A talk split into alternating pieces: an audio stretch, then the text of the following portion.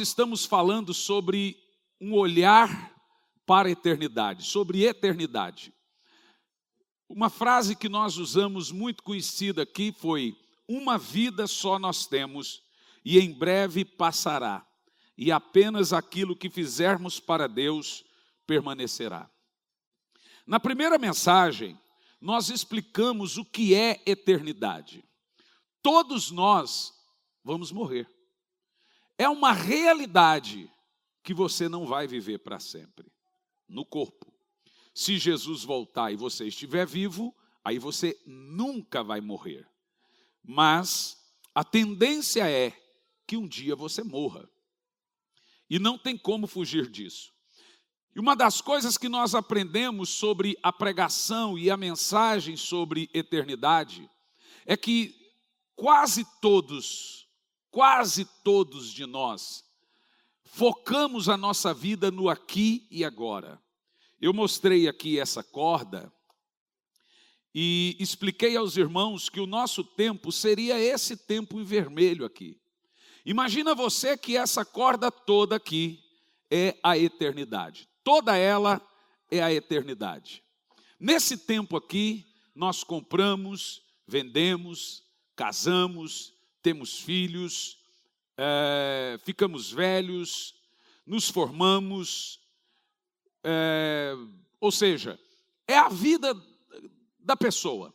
A pessoa passa a viver em prol disso aqui. Se forma em juiz, se forma isso, aquilo, outro, tem as suas conquistas que são é, verdadeiras e devem, devem ter as suas conquistas.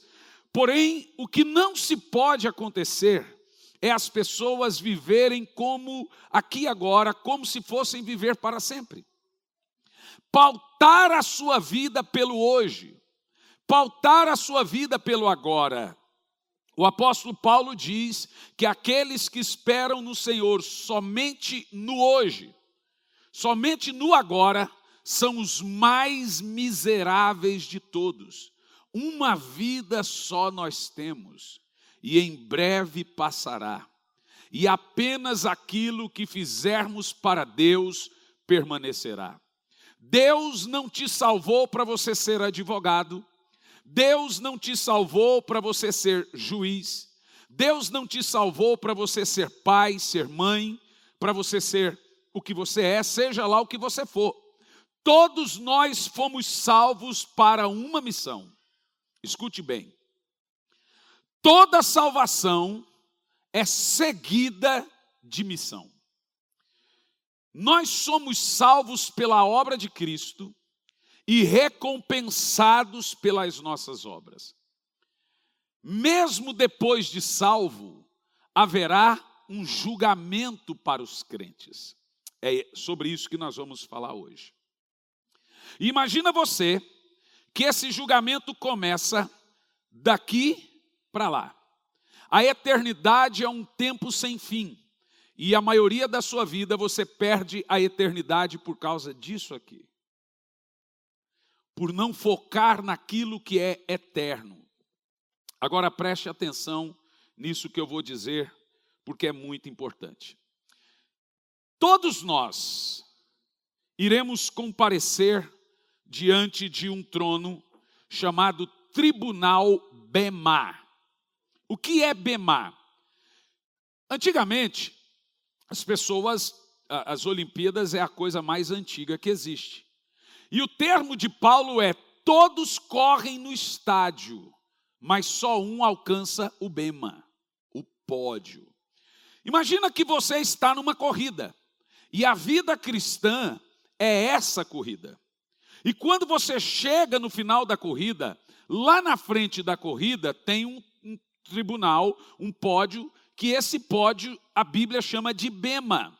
A linguagem da Bíblia para recompensa são as linguagens desportivas, aonde usa coroas, medalhas, pedras nas coroas, e toda vez que a pessoa terminava a corrida, ela chegava diante daquele pódio que a Bíblia chama de bema e recebia uma coroa, um louro.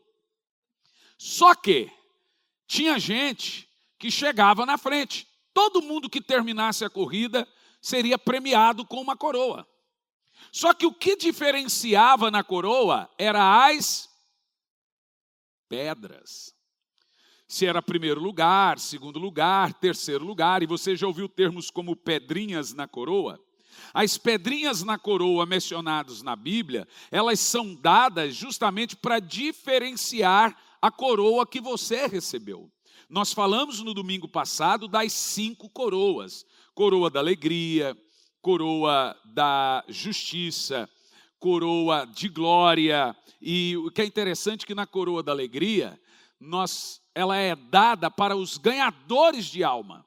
Por isso que crente que não ganha alma é um crente infeliz, porque ele foi salvo, quem é salvo quer salvar. Quem é perdoado prega sobre perdão. E se você passa a vida sem testemunhar do amor de Cristo, sem falar do amor de Cristo, você não vai ter felicidade na sua vida. Deixa eu te falar uma coisa: crente não presta para nada se ele não cumprir a missão da sua salvação. Mas, pastor, eu não vou ser salvo? Você vai ser salvo, mas escute bem, vamos pôr esse texto aqui. 1 de Paulo aos Coríntios, capítulo 3, a partir do versículo 15, põe na tela. Existe, e isso foi falado na, na disciplina passada, no culto passado, uma diferença entre salvação e recompensa, gente. Sabe por que você será salvo? Porque Jesus pagou um preço pela sua salvação. Que bom que a sua salvação não depende das suas obras. Honestamente falando, se a sua salvação dependesse das suas obras, você seria salvo? O céu estaria cheio de espíritas. Mas graças a Deus, que a salvação não depende das nossas obras, porque eu estou para ver um povo mais preguiçoso para trabalhar para Jesus do que o tal do crente. O cara sabe que foi salvo pelas obras, agora agora está de boa na lagoa, tranquilo feito grilo. É assim ou não é? Mas olha o que diz o texto. Vamos pegar a partir do versículo 12, Jairo, por favor. Hoje você está sozinho, a Bianca te abandonou, a Mari te abandonou, então te vira, meu filho. Se a uma pessoa edifica sobre esse alicerce utilizando, veja, o Senhor agora vai traçar um, uma metáfora de você construir uma obra, como fizemos aqui. E a nossa vida eterna é como se você estivesse construindo um edifício, é uma obra. E ele diz assim: se alguém constrói e edifica sobre esse alicerce, esse alicerce que ele está falando é o alicerce do verso 11, que é Cristo. Cristo é a base. Em cima desse alicerce, nós fundamentamos o resto da nossa salvação. Se uma pessoa edifica sobre esse alicerce, ele faz sobre o quê? Ouro, prata, pedras preciosas. Põe do lado de cá três categorias de obras eternas: ouro, prata, pedras preciosas. Agora põe do lado de cá uma outra categoria de obras: madeira, feno e palha. De que tipo de obra estamos falando agora? Obras perecíveis, obras que ao passar pelo fogo se queimam. O que são essas obras? Obras de homens e para homens. Tudo que você faz na terra e que acaba quando você morrer, é perecível. Ser pai é bom, mas quando você morrer, você deixa de ser pai. Ser mãe é bom, mas quando você morrer, você deixa de ser mãe. Ser juiz, ter uma grande casa, ser rico, ser rico deve ser muito bom, mas quando você morrer, você deixa de ser rico. No entanto, as obras eternas que são representadas aqui por ouro, prata e pedras preciosas, essas são todas as obras que fazemos para Deus. E como Deus é eterno, elas são eternas. E o que é interessante é que as suas obras eternas, ou seja, tudo que você faz para Deus, não acaba quando você morre, porque você está fazendo para Deus, e Deus é eterno. Então, elas na realidade passam a contar quando você morre. Morre no corpo, na realidade, para esse, esse plano aqui, para esse, eu falei, igual, igual um espírito agora, né? para esse para esse mundo aqui, tá bom? No entanto, madeira, feno e palha é tudo que você faz. Isso pode ser bom e pode ser ruim. Tudo que se acaba junto com a vida se queima no fogo. E é isso que nós precisamos entender. Verso 13: Sua obra será manifestada. O que é manifestar a obra? É escancarada diante do Bema. Jesus está no Bema, recepcionando você no final da corrida. E ele vai lhe presentear. Falamos na, no culto passado sobre os galardões. E o que são esses galardões? São diversos: reinar sobre cinco cidades, reinar sobre uma cidade, reinar sobre tantas cidades, é, as coroas. Você lembra quando Cornélio dava e o Senhor disse: As suas esmolas estão gravadas em um memorial sobre fazer. Veja que coisa interessante. Ajudar o pobre é como se estivesse fazendo para Deus, porque a Bíblia diz: você empresta para Deus. Então, é, aprendemos sobre nossos ofícios. Recompensar-se no reino é como vou viver a eternidade, que é bem diferente de viver na eternidade. Se você tem Jesus e não se apartar da fé e continuar a corrida até o fim, você será salvo. Aquele que continuar a corrida até o fim, Mateus 24, 14.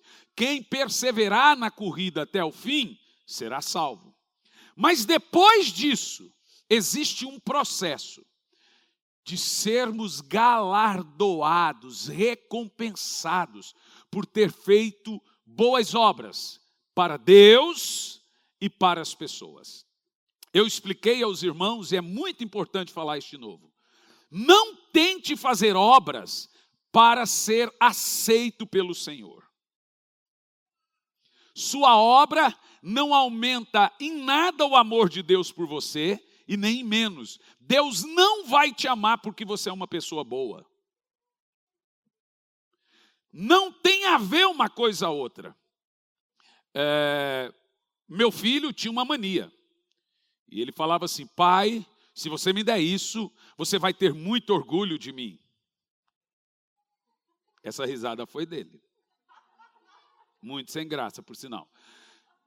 E eu falava assim: filho, eu já sinto orgulho de você e não é por você fazer isso. Ele falou assim: mas, pai, se você fizer isso, eu vou ficar muito feliz. Falei: ah, agora você falou diferente.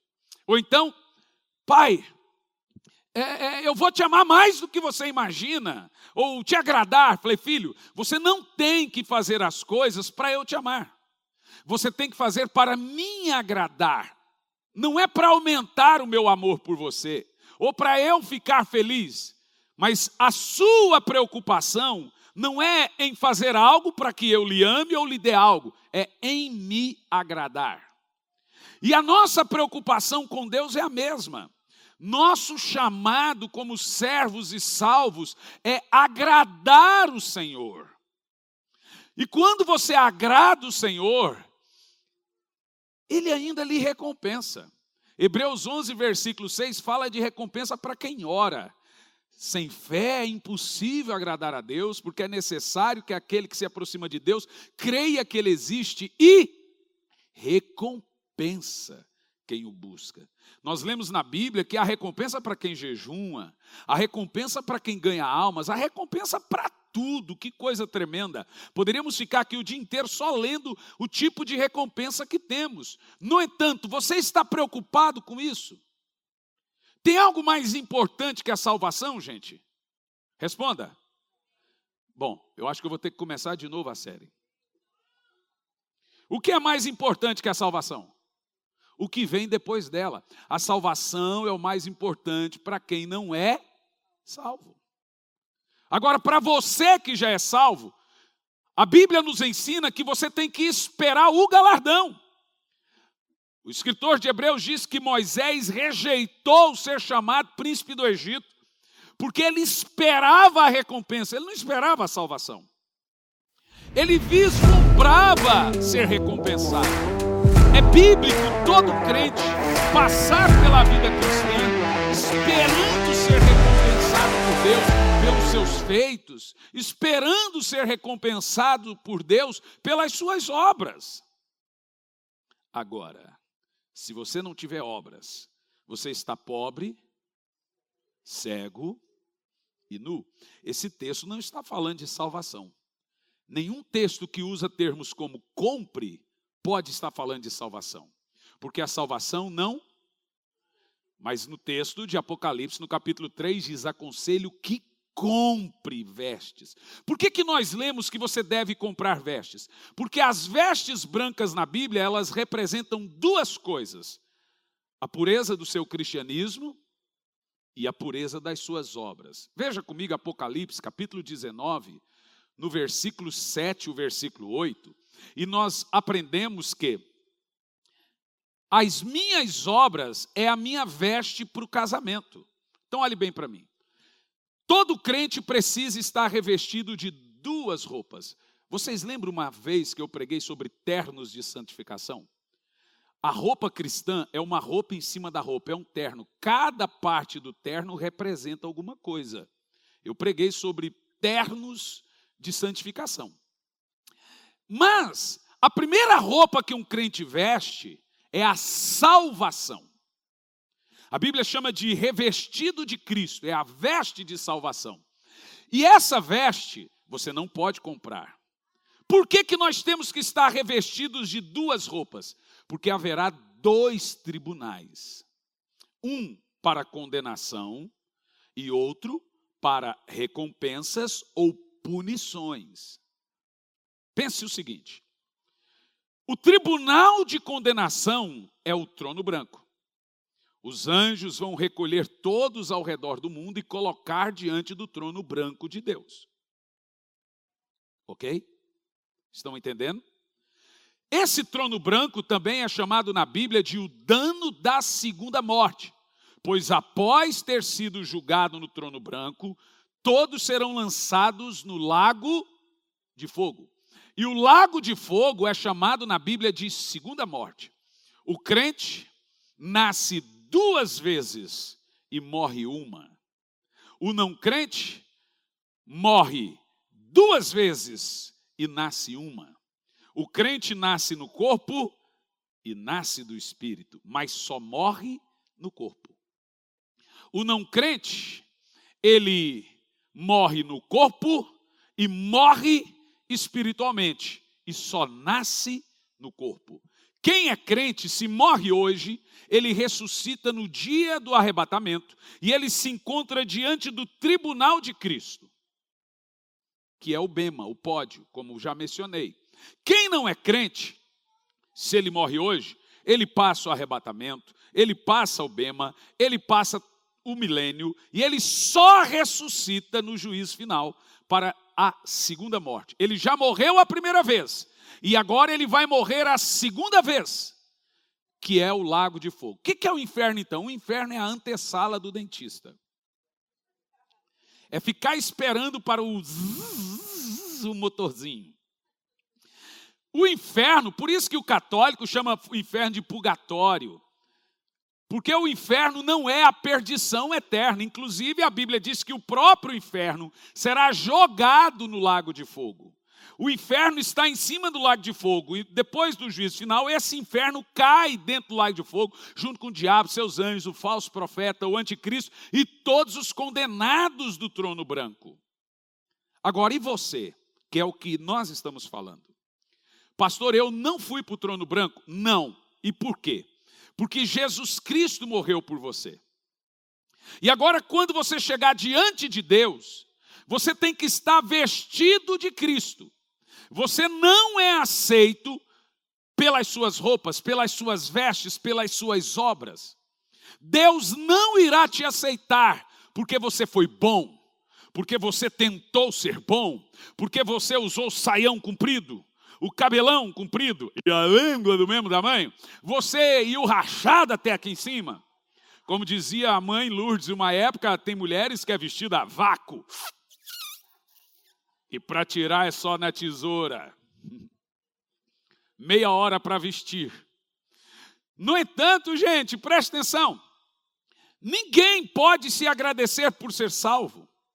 Quando Jesus morreu, você foi vestido de Jesus. Funciona assim. Imagina, deixa eu ver quem vai ficar rico aqui em 2021.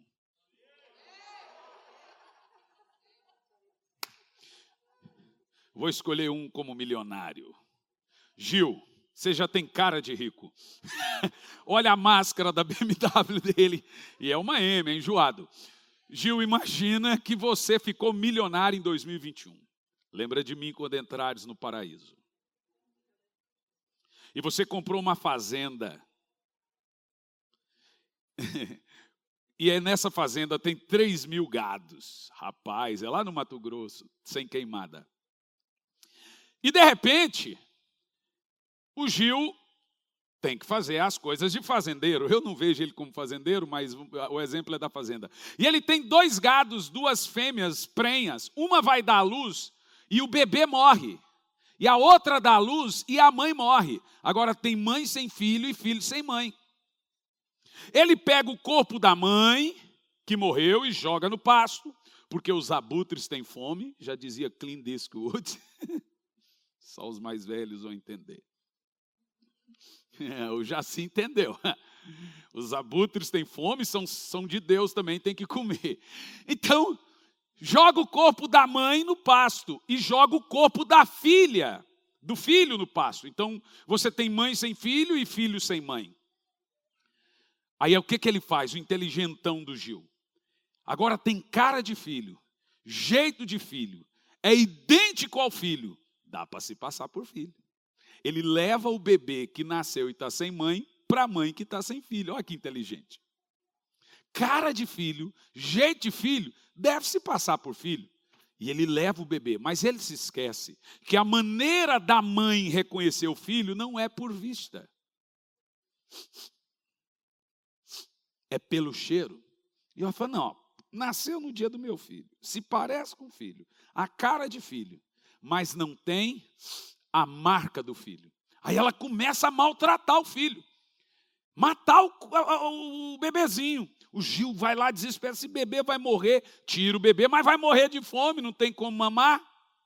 Mas ele se lembra que lá no pasto tem o corpo da ovelha morta. Ele vai lá e tira a pele da ovelha morta e veste a ovelha viva e leva de novo para a mãe. Agora tem jeito de filho, cara de filho, e cheiro de filho. Nós vamos ver que esse fato aconteceu quase assim na Bíblia. A história de Jacó e Esaú.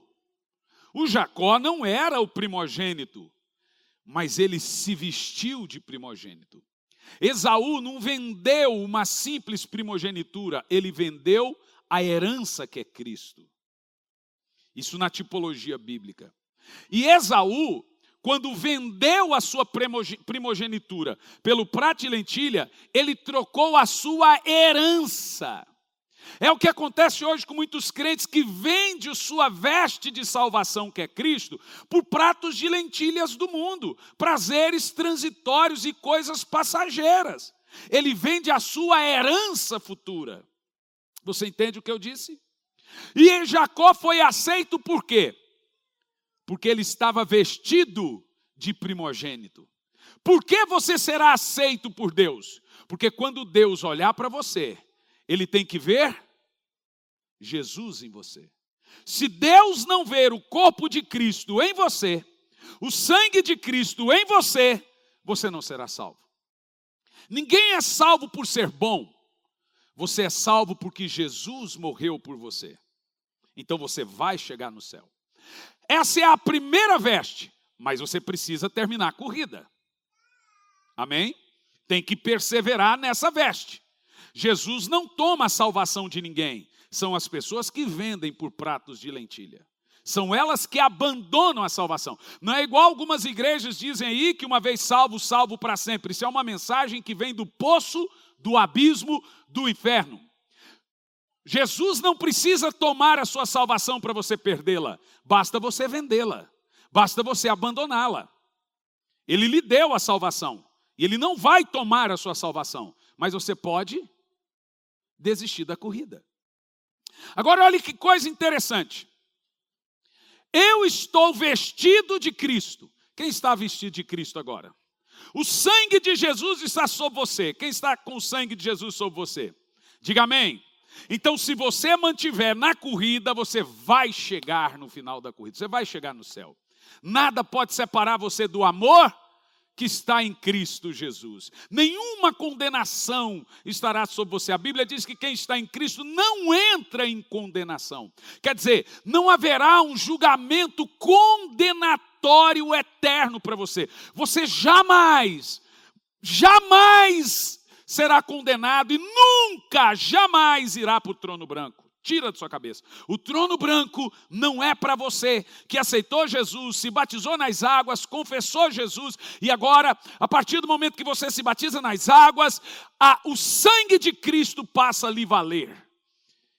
E você nada pode se gloriar por essa salvação. Que coisa linda. Isso se chama veste de salvação. Diante do trono branco, eu estou vestido de cordeiro. Diga amém. Mas tem um outro trono, o do cordeiro. E diante do cordeiro eu me visto de quê?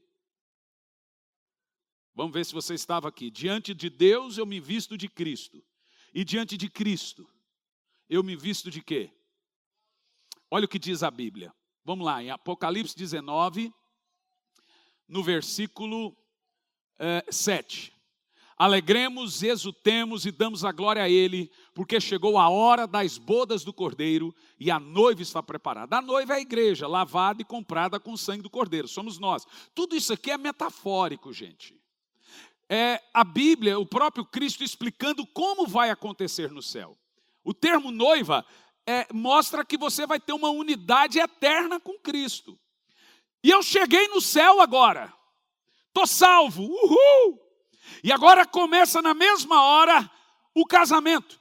E nesse casamento, que também é uma metáfora, mostra o meu momento de ser recompensado pelas obras. Como o Senhor sabe das minhas obras? Vamos ver. Para vestir-lhe foi-lhe providenciado linho fino e resplandecente. Agora, o que representa o linho fino para nós no casamento?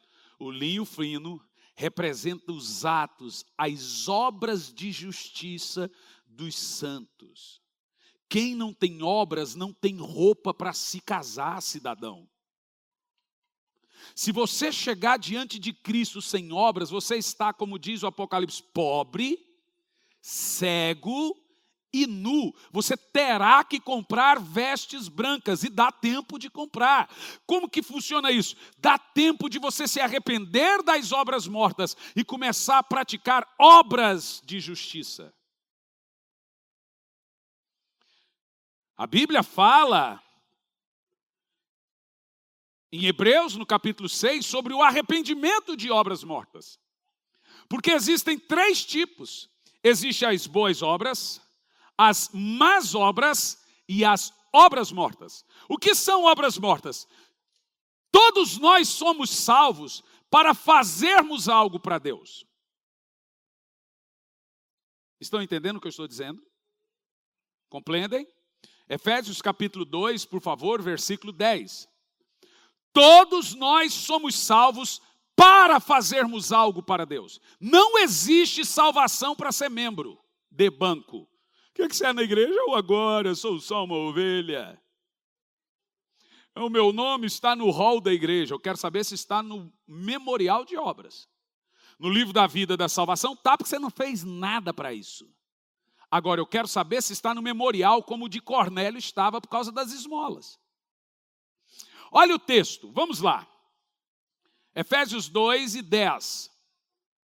Esse texto nos mostra que todos nós somos salvos para fazermos algo para Deus, pois somos criação de Deus, realizada em Cristo Jesus para, a palavra é uma preposição, para depois disso, após sermos salvos em Cristo Jesus, vivermos em boas obras. Veja, a salvação não é por obras, mas é para as obras. Significa que você não pode ir para o céu por causa das suas obras. As suas obras não podem te levar para o céu, mas você tem que levar suas obras para o céu. Você não pode chegar no céu sem vestes brancas, senão você será disciplinado, corrigido, vai ter dano, vai ter sofrimento. E nós vamos ler isso. Após ter sido salvo pela graça, eu não vou entrar em condenação de juízo, trono branco, eu não vou mais para o inferno, mas eu estou nu, sem obras. O que, que vai acontecer comigo se eu não tiver obras no céu?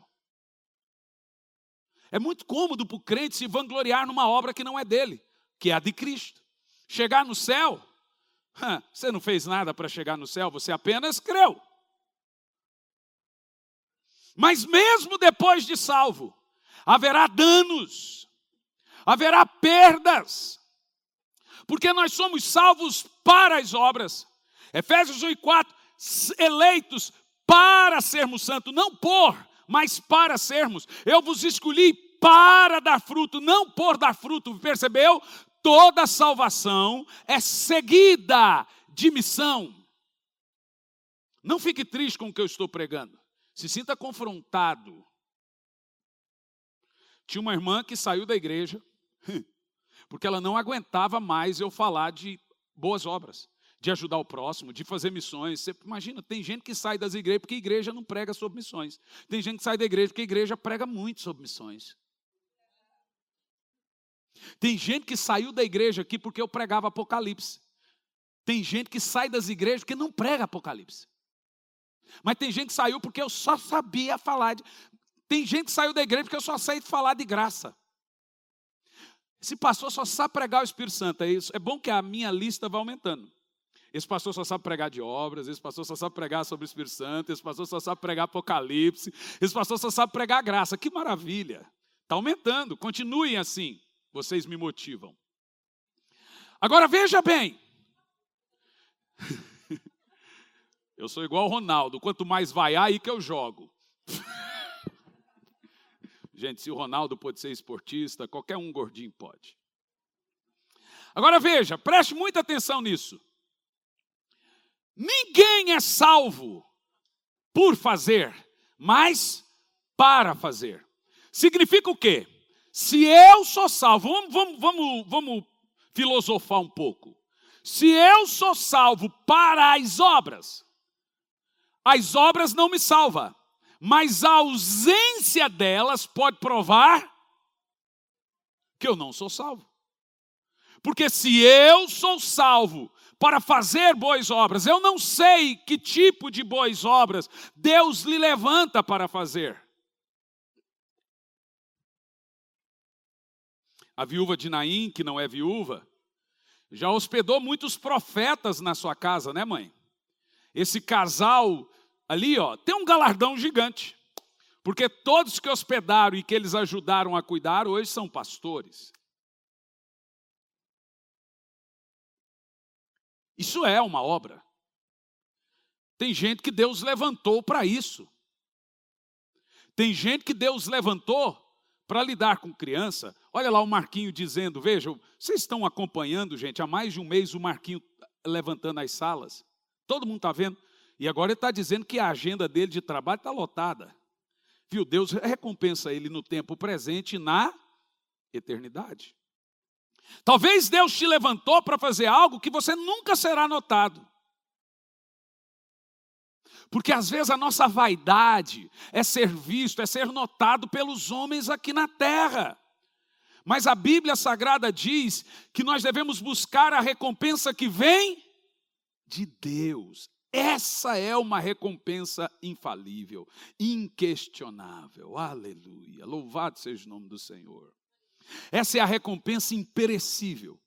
Fazer aquilo que só Deus está vendo tem um preço diferente de fazer aquilo que muitos estão vendo. Vai ter muita surpresa no céu. Tem gente que imagina, poxa, aquele pastor daquela mega church, deixa eu te explicar. O galardão do diácono não é diferente do galardão do pastor. Porque Deus não chamou ele para ganhar um galardão menor. Se ele desempenhar o papel dele melhor do que eu desempenho o meu, é capaz do dele ser maior todo mundo será cobrado pelo que lhe foi dado. Se Deus chamou você para cuidar de dois, o que cuida de cem mil vai ganhar o mesmo galardão que você que cuida de dois. Porque Deus não é injusto. Ah, por que, que ele deu 100 mil para o outro e dois para o outro? Não, todos terão a mesma recompensa mediante a sua obra realizada. Por isso que a Bíblia diz: Maldito aquele que faz a obra do Senhor de forma relaxada. Você toca a bateria, limpa a bateria. Deixa eu ver se está empoeirado. Agora os bateristas vão passar vergonha. Rapaz, por incrível que pareça, hoje não está. Deixa eu ver se esse baixo do Vieira está empoeirado. Cadê? Ó, escondeu o baixo para eu não ver. Ah, está aqui. Deixa eu ver, Vieira, você cuida desse baixo aqui, ó. Ó, vamos ver. As cordas estão novas. Deixa eu ver. Ó, o iPad do Jean está tudo desgraçado aqui, ó. Tudo trincado. Tem que arrumar esse iPad. Chaporquice. Ó. É, né? Aí ele olha para mim e fala assim: Pai, só preciso de dinheiro para arrumar. Fala com a sua mãe. Então, deixa eu explicar uma coisa para vocês, preste muita atenção. Obras é a minha roupa diante de Deus. Imagina os crentes diante de Deus, nunca a mão no bolso. Como que você vai se casar sem as vestes da noiva? E por que você está sem as vestes da noiva? Porque você nunca quis fazer nada para Deus. E sabe o que fazemos? Pastor, minha vida está corrida. Eu faço muita coisa, mas de tudo que você faz, quanto disso é eterno?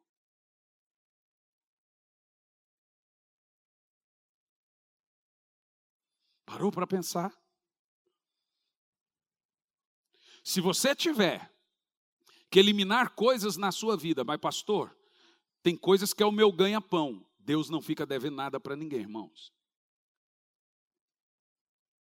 Não sacrifique coisas eternas por coisas transitórias. Deus vai honrar você. Eu não quero que ninguém também deixe de trabalhar e ganhar o seu pão por causa de coisas da igreja. Ninguém quer isso. Mas, se você puder, e esse deve ser o nosso ponto, nos esforçarmos para coisas eternas, fazer coisas. Nos Estados Unidos tem uma moda muito interessante que eu acho que no Brasil não existe, que em épocas de férias, os alunos, os jovens das igrejas fazem viagens missionárias. Daí nasceu os Mormons. E é claro que a gente é contra a teologia mormon e testemunho de Jeová, mas vocês sabem quem sustenta eles? Família. E o testemunho de Jeová e o Mormon, quando o garoto fica com 18 anos, ele ganha uma mala e a família, por tradição, tem que bancar uma viagem missionária dele. Todo jovem, não é quem, todo tem que sair para a rua e fazer uma viagem transcultural. Por tradição. É crente, é mormon, é testemunho de Jeová, tradicionalmente eles têm que fazer uma viagem missionária e a família que sustenta.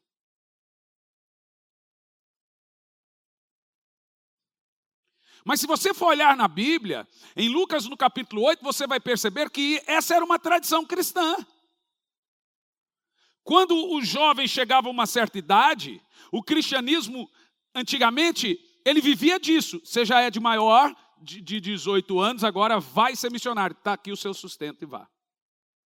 Por isso que todos que morreram na Bíblia eram entre 18 a 22 anos. Muito jovens. 18 a 20 e poucos anos. Ou seja, hoje nós vivemos um cristianismo, gente, absurdo. Ninguém quer mais fazer nada para Deus.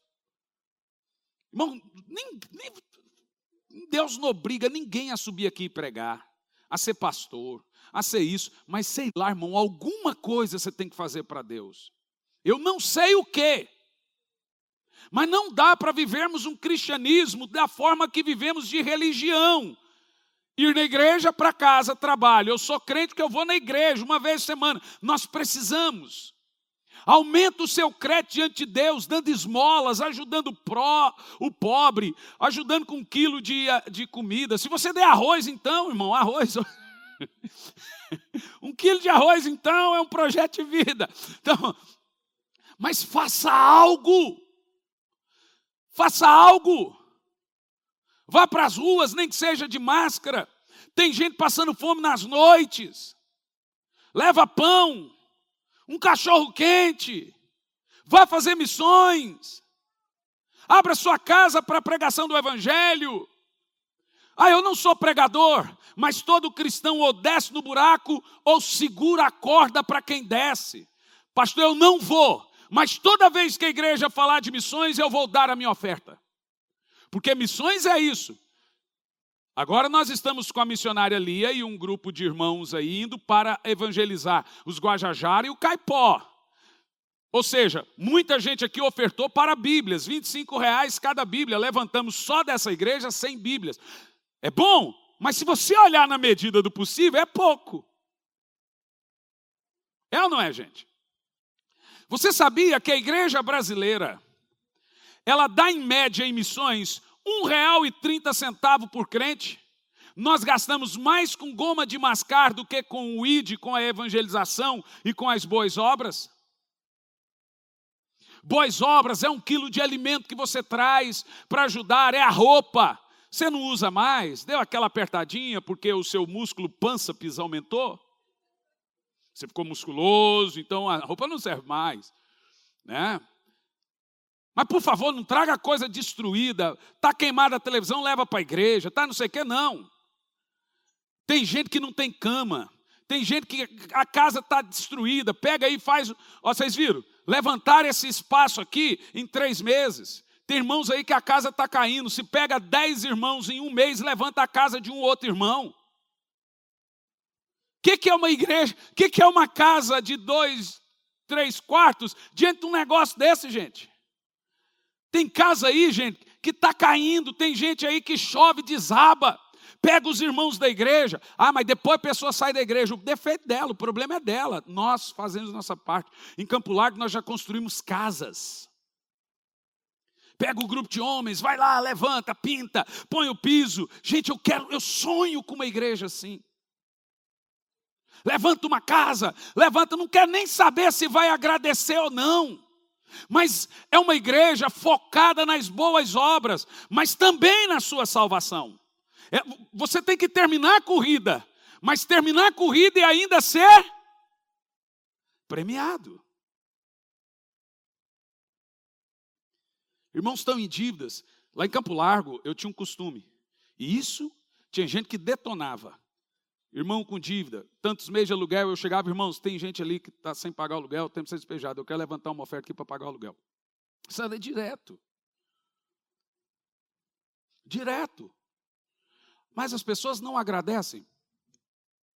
Eu estou aumentando a minha justiça e não a dela.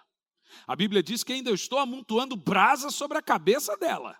Significa que se ela for ingrata, o juízo dela será maior. Mas tem gente que não tem dinheiro para comprar um medicamento. Vamos ter isso agora, vai começar. Não sei, mas as escolas em janeiro ah, gente, você vê gente chorando porque não tem material escolar. Pastor, mas isso não é aumentar o jugo das pessoas? Isso é uma coisa que o diabo falou para você. Isso é aumentar a justiça das pessoas. Isso é aumentar as recompensas das pessoas. Quando o seu pastor vem aqui e fala, irmãos, vamos levantar uma oferta missionária, eu estou chamando você para o seu bem, para aumentar a sua obra. Eu estou chamando você para aumentar a sua justiça. Irmãos, vamos levantar uma é, é, Bíblias. Irmãos, vamos, vamos, cavar um poço lá na África. Cavamos um poço. Deixe-me te contar uma, uma coisa interessante. Há dois anos atrás, numa região chamada Dondo, em, em Moçambique, que é o segundo país mais pobre do mundo, nós cavamos um poço. Tem 15 mil habitantes nessa região do Dondo. E sabe como fizemos isso? Estávamos lá no Xaxim com um grupo de 50, 60 pessoas, Emerson. E toda ceia nós levantávamos um valor. Xaxim, Campo Largo, Xaxim, Campo Largo. Era assim que fizemos. A construção do poço era 60 mil reais.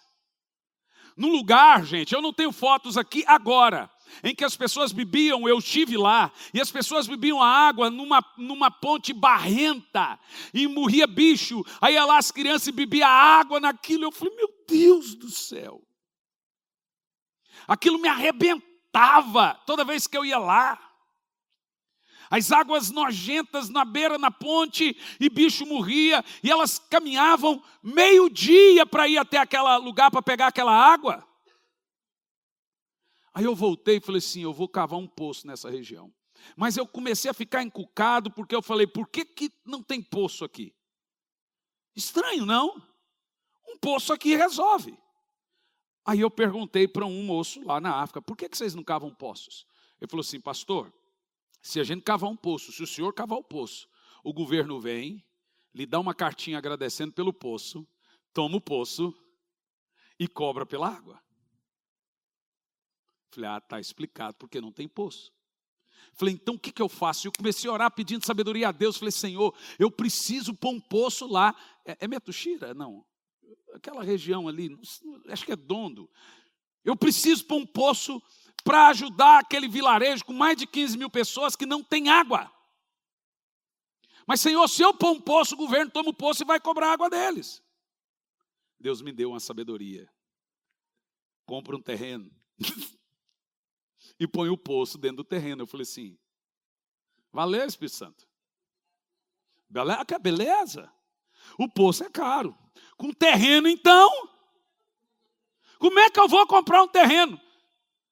Aí o Senhor diz: o mesmo Deus que vai lhe dar o poço, vai lhe dar o terreno.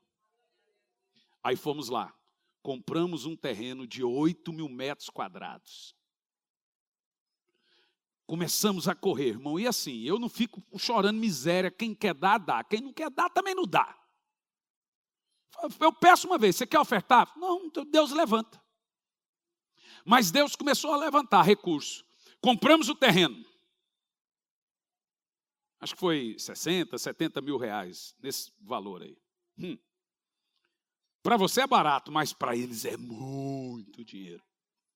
Ó, tem no site missãovem.com, tá lá o terreno, se alguém achar aí e colocar na tela, fica até bonito. Tanto o poço como o terreno. Compramos o terreno. Agora vamos cavar o poço. Mas não pode ser um poço qualquer. Tem no YouTube também, Jairo. Missão Vem cava poço na África. Cavamos o poço em cima do terreno. Agora eu queria fazer como a igreja católica antigamente, 8 mil metros quadrados, dá para fazer um centrinho no meio de 15 mil pessoas. Eu ia, vou, uma escola, uma igreja e um poço. Mas precisa de muito dinheiro para isso. É milhões. Onde é que está esse dinheiro? Com Bill Gates? Bill Gates agora quer fazer vacina. Esse dinheiro está com a gente. Deus quer lhe dar muito recurso para a glória dele. Inclusive, Deus quer que você seja milionário para a glória dele. Nós somos ponte por onde passa o recurso, não represa onde para o recurso. Porque tem gente que é represa. Ele é uma bênção até Deus dar algo, depois para tudo nele. Cavamos o poço. Em cima do terreno, está lá o, o poço, gente. Coisa mais linda. A inauguração do poço, uma fila, todo o vilarejo, com a sua cumbuquinha, Aí eu falei lá com o Chico Inhavo. Falei, Chico, como é que tá aí? Ele mandou um vídeo. Aquela fila de gente, o dia inteiro, indo lá pegar água no poço. Me lembra do poço samaritano, né? Pegar água no poço. Olha o tanto de gente, pastor. Aquela água limpinha, limpinha, limpinha. De repente teve o tsunami lá naquela região. Toda a cidade foi destruída. Beira e atingiu Dondo. A igreja que nós construímos caiu inteira. Não ficou nada de pé.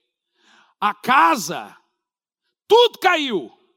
Ficou uma coisa: o poço. Aí estou eu e a pastora Elisandra assistindo o Fantástico. O Fantástico mostra o tsunami em beira, todas as casas destruídas, e eles falam assim: para conseguir água potável, você tem que comprar uma garrafinha de água, era 100 dólares. Aquilo é igual ao Brasil. Aí o fantástico passa, só um lugar tem água potável onde as pessoas estão buscando. E filma o nosso poço. Aí eu e a minha esposa, a gente chorou na hora, gente. Isso é um legado. Lança teu pão sobre as águas. Depois de muitos dias, achará. Deus não fica devendo nada para ninguém. Está lá o poço. E agora você vê que nós criamos uma maneira de abençoar esse povo. Compra um terreno e põe um poço. Com recursos você faz isso em todos esses lugares de extrema miséria e pobreza.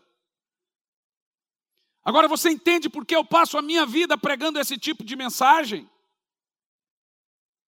Você sabe por que, que eu decidi abrir uma igreja? Porque nós tínhamos a missão Vem. E congregava numa igreja. E um dia o pastor chegou para nós e mandou a gente abordar, abortar esse sonho, porque ali não tinha essa visão de fazer missões. Falei, tá bom, mas eu tenho. Ok? E aonde nós íamos, a gente não conseguia levantar recurso. As igrejas não deixavam nem falar. Falei, um dia eu vou ter uma igreja. E essa igreja vai ser uma igreja missionária que vai fazer a obra de Deus. É por. Gente, deixa eu te falar uma coisa. Ah, desliga a luz e vamos ver só um pouquinho, porque é bonito isso aqui. Esse é o pastor Adelino. Adelino. Esse é uma foto só, né? Se você achar o vídeo. Então põe aí, Jairo. Olha que bonito o poço. Olha lá. Dá o volume. É, a bombar é água. Não é coisa xilingue não, viu? Graça não é Xiaomi não. Que nos patrocinaram para nós termos água suficiente aqui água. neste bairro. Muita gente estamos felizes neste bairro.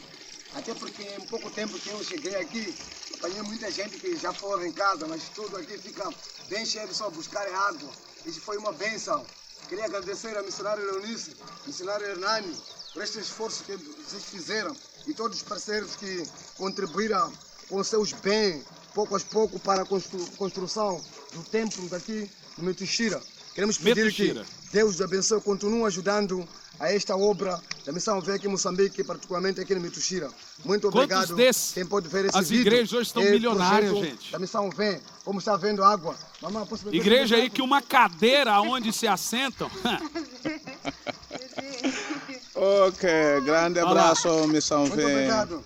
Vamos convidar o missionário Eunice para vir beber essa água aqui, água limpa. Já não precisa mais comprar mais água mineral, já temos água aqui. Não precisa Muito de água obrigado. mineral. Estou pensando em cavar um desses lá em casa. Queremos agradecer a Missão V. Estamos aqui na Mituxira, hoje, dia 5 de janeiro de 2019. Isso foi uma benção aqui, o trabalho que vocês fizeram aqui. Como 2019. está vendo aqui, temos água. Mamãe está buscando água é, aqui. O homem olhando e a hum? mulher puxando água. Como está vendo. Obrigado, Jairo. É... Lá na África é assim, gente. Os homens ficam olhando as mulheres trabalhar. É sério, não é brincadeira, não. Agora preste atenção no que eu estou lhe dizendo. Esse é um dos exemplos, irmãos, que eu estou citando. Você não, pode, não precisa ir para a África para fazer a obra de Deus. Você não precisa. Você precisa fazer algo que Deus veja.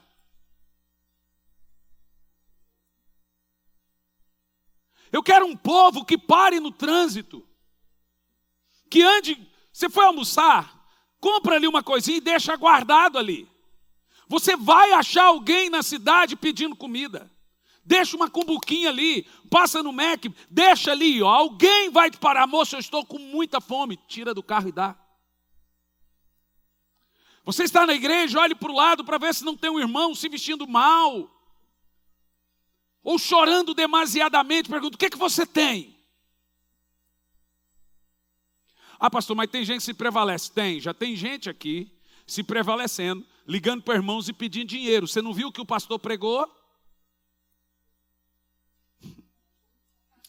Infelizmente, tem gente que é muito mau caráter, que ele não entende o que a gente está pregando.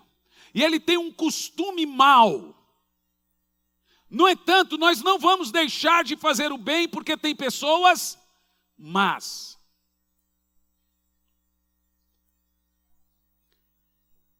Então nós temos que entender e interpretar isso.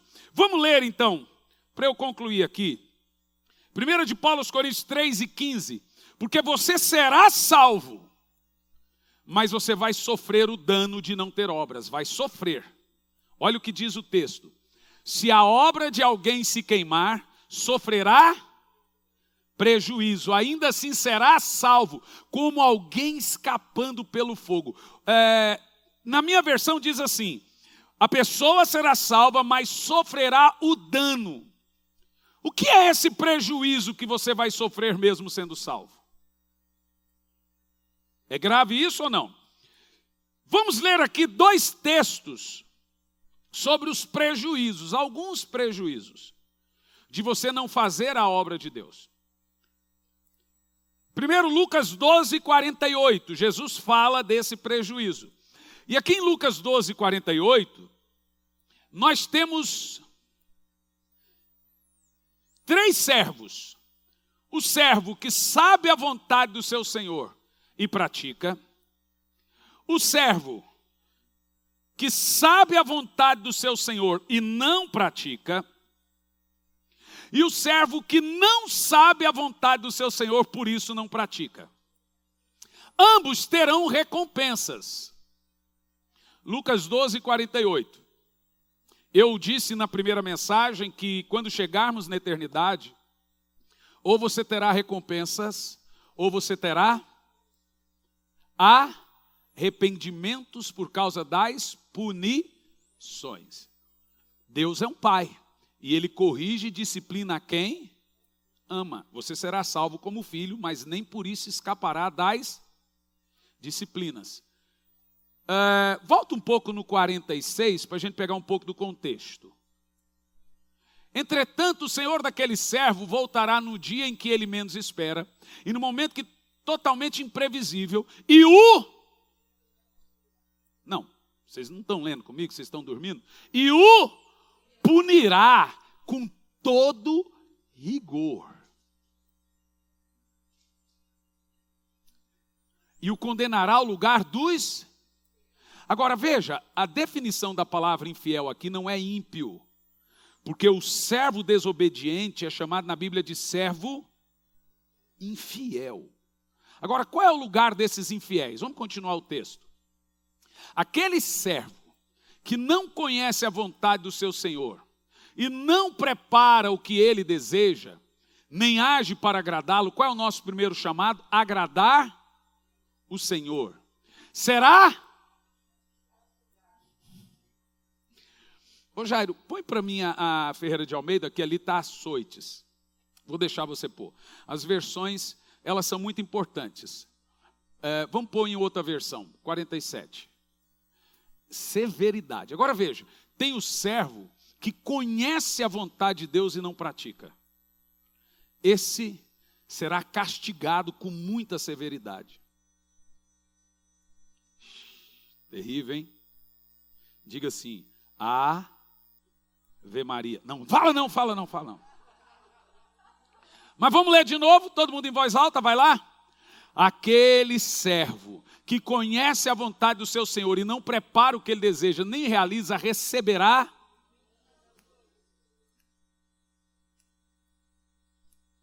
Você nunca leu isso na Bíblia, né? Mas quem está falando é Jesus, você está lendo agora. Está falando de crente, salvo. Mas o que importa é ir para o céu, né? Hã? Fala para mim, o que importa é ir para o céu. A salvação é o mais importante para quem ainda não é. Para você que já é salvo, eu quero, irmão, resistir. Eu não quero ser queimado, eu não quero sofrer dano. Eu não quero passar pelo fogo e ver tudo que eu fiz ruir como cinza e sair nu do outro lado dos olhos de Cristo. Porque o fogo é os olhos do Senhor. Os seus olhos são chamas de fogo. Então, continua o texto. 48. Mas aquele que não conhece e pratica coisas merecedoras de castigo, receberá poucos açoites. Porque, ó, veja, mas eu não sabia, deveria saber. Então veja, tem gente que não sabe dessa verdade. Tem gente, pastor, eu nunca ouvi esse tipo de pregação. Deveria saber. Porque a Bíblia você tem, então você deveria ler. Você deveria saber dessa verdade. Agora todo mundo aqui já sabe. Significa que se você não fizer boas obras, você será severamente não, só você severamente castigado. Mas se você não conhece e por não conhecer não pratica o que agrada o seu Senhor, você ainda assim será açoitado. Eu não sei por quanto tempo. No entanto, nós lemos: a quem muito é dado, muito será exigido. É o ponto que eu gosto de falar para os irmãos. Irmão, não é pecado não trabalhar para Deus.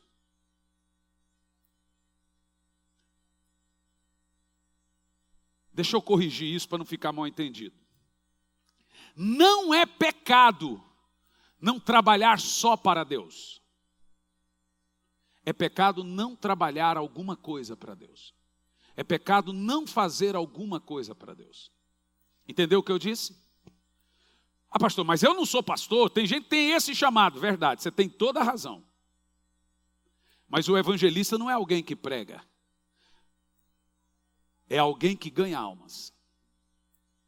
Isso não é coisa de pastor, é coisa de ovelha. É ovelha que dá cria, que gera ovelha. Irmão, você quer ver um galardão poderoso no céu? Testemunhar de Jesus para as pessoas. Isso todo mundo pode fazer em qualquer lugar, em qualquer momento. Você quer ver um galardão poderoso? Buscar a Deus, orar, ajudar o pobre, Aí você senta na cadeira. É pecado comprar um iPhone de 6 mil reais? Não é. Se você compra um iPhone de 6 mil reais e não contribui com um lanche, com uma coisa, com missões, etc., aí você está pecando. Mas você ajuda, você é, tem um bom coração, pode comprar o iPhone que você quiser, a televisão que você quiser, o carro que você quiser. O problema é tem gente que ele é miserável. Ele gasta 8 mil reais num telefone e não dá um hambúrguer para o miserável. Pastor, senhor está pondo jugo nas nossas costas? Não estou pondo. Eu estou falando para você aonde ele está. A Bíblia diz que ele já existe, mas é suave. Ele está aí. Você só precisa saber das suas responsabilidades. Ser salvo tem encargos. Luciano Subirá antigamente pregava uma mensagem que eu acho que eu nem achei mais na internet, chama pecado, é, é, como é que é? Preguiçosos a caminho do inferno. Eu acho é muito pesada, essa é mais dura. No entanto, o que nós estamos vendo hoje na igreja de Cristo é isso. À medida que os anos passam, os crentes vão ficando mais preguiçosos. Levanta a sua mão. Fala, Senhor, eu preciso me arrepender das obras mortas Diga mais alto. O que é obra morta? É aquilo que Deus designou para eu fazer em vida e eu não fiz. Lhe dou um exemplo. Simples. Eu estava vindo para Joinville pregar, parei no segundo pedágio. E a hora que a moça foi me atender, os olhos dela tudo vermelho, veio a mim uma palavra de conhecimento daquela moça. A vida de, toda dela. Mas na hora eu pensei, isso é coisa da minha cabeça. Falei nada. E fui embora. Quando eu estava chegando em Joinville, Deus falou assim: se ela morrer de hoje para amanhã, o sangue dela eu vou cobrar das suas costas. falei, misericórdia, meu Deus do céu. Como assim? Eu te dei uma palavra para dar a ela. E você deveria ter falado. Se essa mulher morre, o que, que acontece? Qual é o nome dessa obra? morta. É você parar num ponto de ônibus e Deus falar para você falar de Jesus para alguém e você não falar. Vira uma obra morta. São coisas que Deus deu a chance de você praticar e vira uma obra morta. Aí eu me arrependi daquela obra morta, falei: Senhor, eu me arrependo. Me dê a chance de voltar e ela estar lá. E aí eu vou falar. Primeiro tem que achar a mesma cabine. Senhor, me dá mais uma chance. Irmão, é uma palavra muito dura. Se ela morrer, o sangue dela eu vou cobrar de você. Mas isso está na Bíblia. Irmão, ninguém aqui está isento do sangue de alguém, porque ninguém aqui está isento do chamado de ser testemunha de Cristo. Nenhum crente está isento de ser testemunha de Cristo. Ninguém, ninguém. Nós não falamos porque somos relaxados e porque não há tanta importância e talvez não tenha um entendimento dessa profundidade que foi pregada, sobre os nossos olhos voltados para a eternidade. Mas existe uma oportunidade de nos arrependermos das obras mortas que às vezes nem sabemos que são mortas.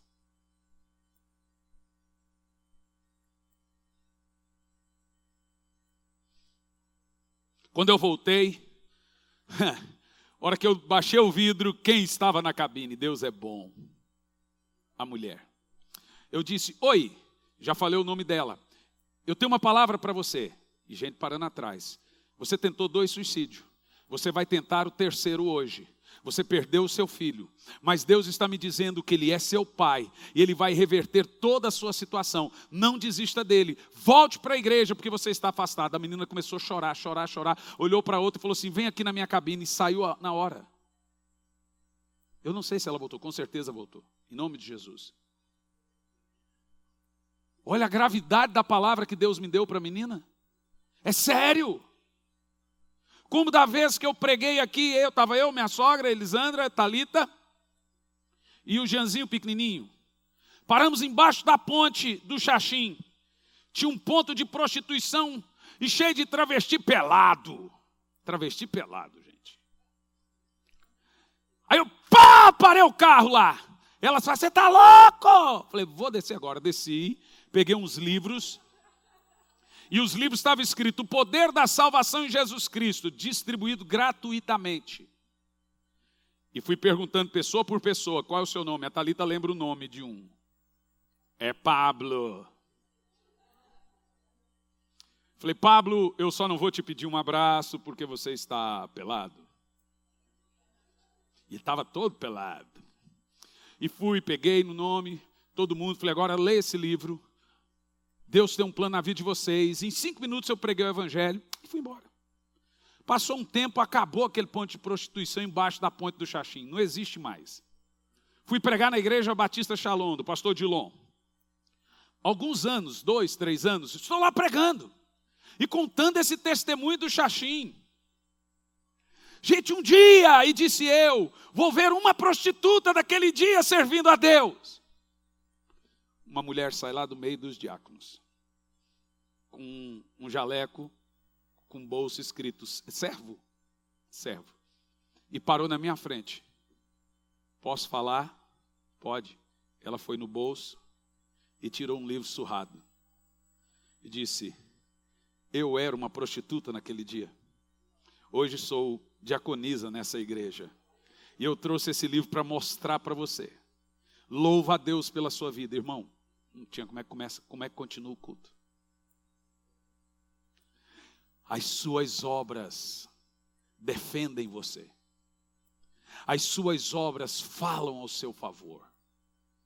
As suas obras te protegem. Lança teu pão sobre as águas. Fui lá na Espanha, eu e a minha esposa, pregar numa igreja. E essa igreja foi plantada com esse livro, Márcia. A gente mandava o livro e os DVDs, não era minha sogra? Na Espanha. A gente mandava todo mês os livros e os DVDs, livros e DVDs. Não tinha uma igreja naquela região de São Sebastião e São Juan, na Espanha. Aí eu fui pregar numa igreja, estou lá pregando e o povo fazendo surpresa. A igreja, bacana, daqui um pouco começa a vir um monte de gente para me homenagear. Falei, o que está acontecendo? Aqui, essas 30 mulheres eram 30 prostitutas. A igreja não tinha uma igreja. Uma se converteu, eu não me lembro o nome dela. E ela, Cristina, mandava a carta, aceitou Jesus e começou a reunir pessoas no apartamento dela em São Sebastião. Todas as prostitutas que ela evangelizou, ela ganhou. Todas as prostitutas se casaram. Os seus maridos viraram pastor. Hoje tem 30 igrejas, com 30 filhos na fé e 30 ex-prostitutas naquela região. Por causa de um livro chamado O Poder da Salvação em Jesus Cristo. Agora, o que, que as igrejas se preocuparam mais hoje? Enriquecer.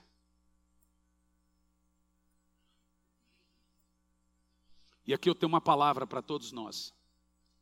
Deus chegou e falou: Imagina que a minha esposa sai de casa e fala assim: Lave as louças para a secretária do lar. Só as louças, dona, dona Elisana? As louças. Que hora que só volta? Não sei. Ela não diz a hora que volta, é a parábola que nós lemos. E a mulher olha e vê as louças sujas, mas vê a janela, vê o piso, ela fala assim: Quer saber? A minha, minha senhora vai demorar. Então eu vou limpar o chão também. Vou lavar as janelas também. E depois eu lavo as louças. Vou agradar ela. Mas a minha esposa chega numa hora que ela não esperava. Ela vê a casa limpa, o chão limpo, tudo limpo. Mas quando ela vai na cozinha, as louças estão sujas. Essa serva será castigada. Deus não chamou a igreja para comprar televisão, para comprar rádio, para se lançar na política, tudo isso é uma benção. Tudo isso é bom. Mas isso é o resto, que se der tempo a gente faz. Deus chamou a igreja para fazer uma coisa: lavar as louças. Ide por todo mundo e pregai o meu evangelho. Lavem as louças. Eu volto na hora que vocês não esperam. Jesus vai voltar e vai ver uma igreja rica, uma igreja com emissor de televisão, uma igreja linda, uma igreja poderosa, uma igreja na cidade com senador, com deputado, com não sei quê. E eu digo a vocês que isso é importante. Mas ele vai ver uma igreja que investe em missões. Hum, é a, a, a igreja no mundo que menos investe em missões é a brasileira. Ama um show, ama um estádio, ama luzes, mas não estão nas favelas, não estão nos valados. E é isso que o Senhor irá nos cobrar.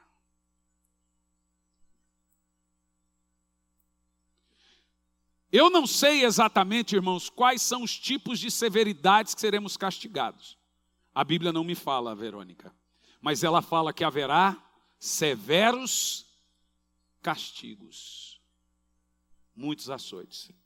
Eu não quero somente ser salvo, mesmo porque se eu continuar a corrida eu serei. Eu também, a Bíblia me ensina a vislumbrar o galardão, e eu não quero sofrer danos. Eu quero ser recompensado. E só o fato de eu estar pregando isso para você significa que eu estou em busca de multiplicar o meu talento.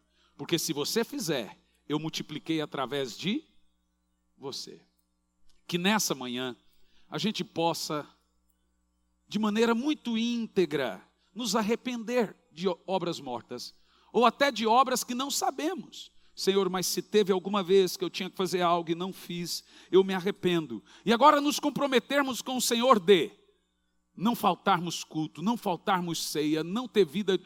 Gente, nós temos uma vez por mês 24 horas de oração. Você será recompensado. Rede de crianças, pais, pelo amor de Deus, tragam seus filhos. Eles estão há quase um ano sem ver isso. Não seja louco de não trazer. Coisas, nos preocupar com as pessoas. Tudo que eu estou falando, leve a sério. É todo o resto. Você está armazenando para a eternidade.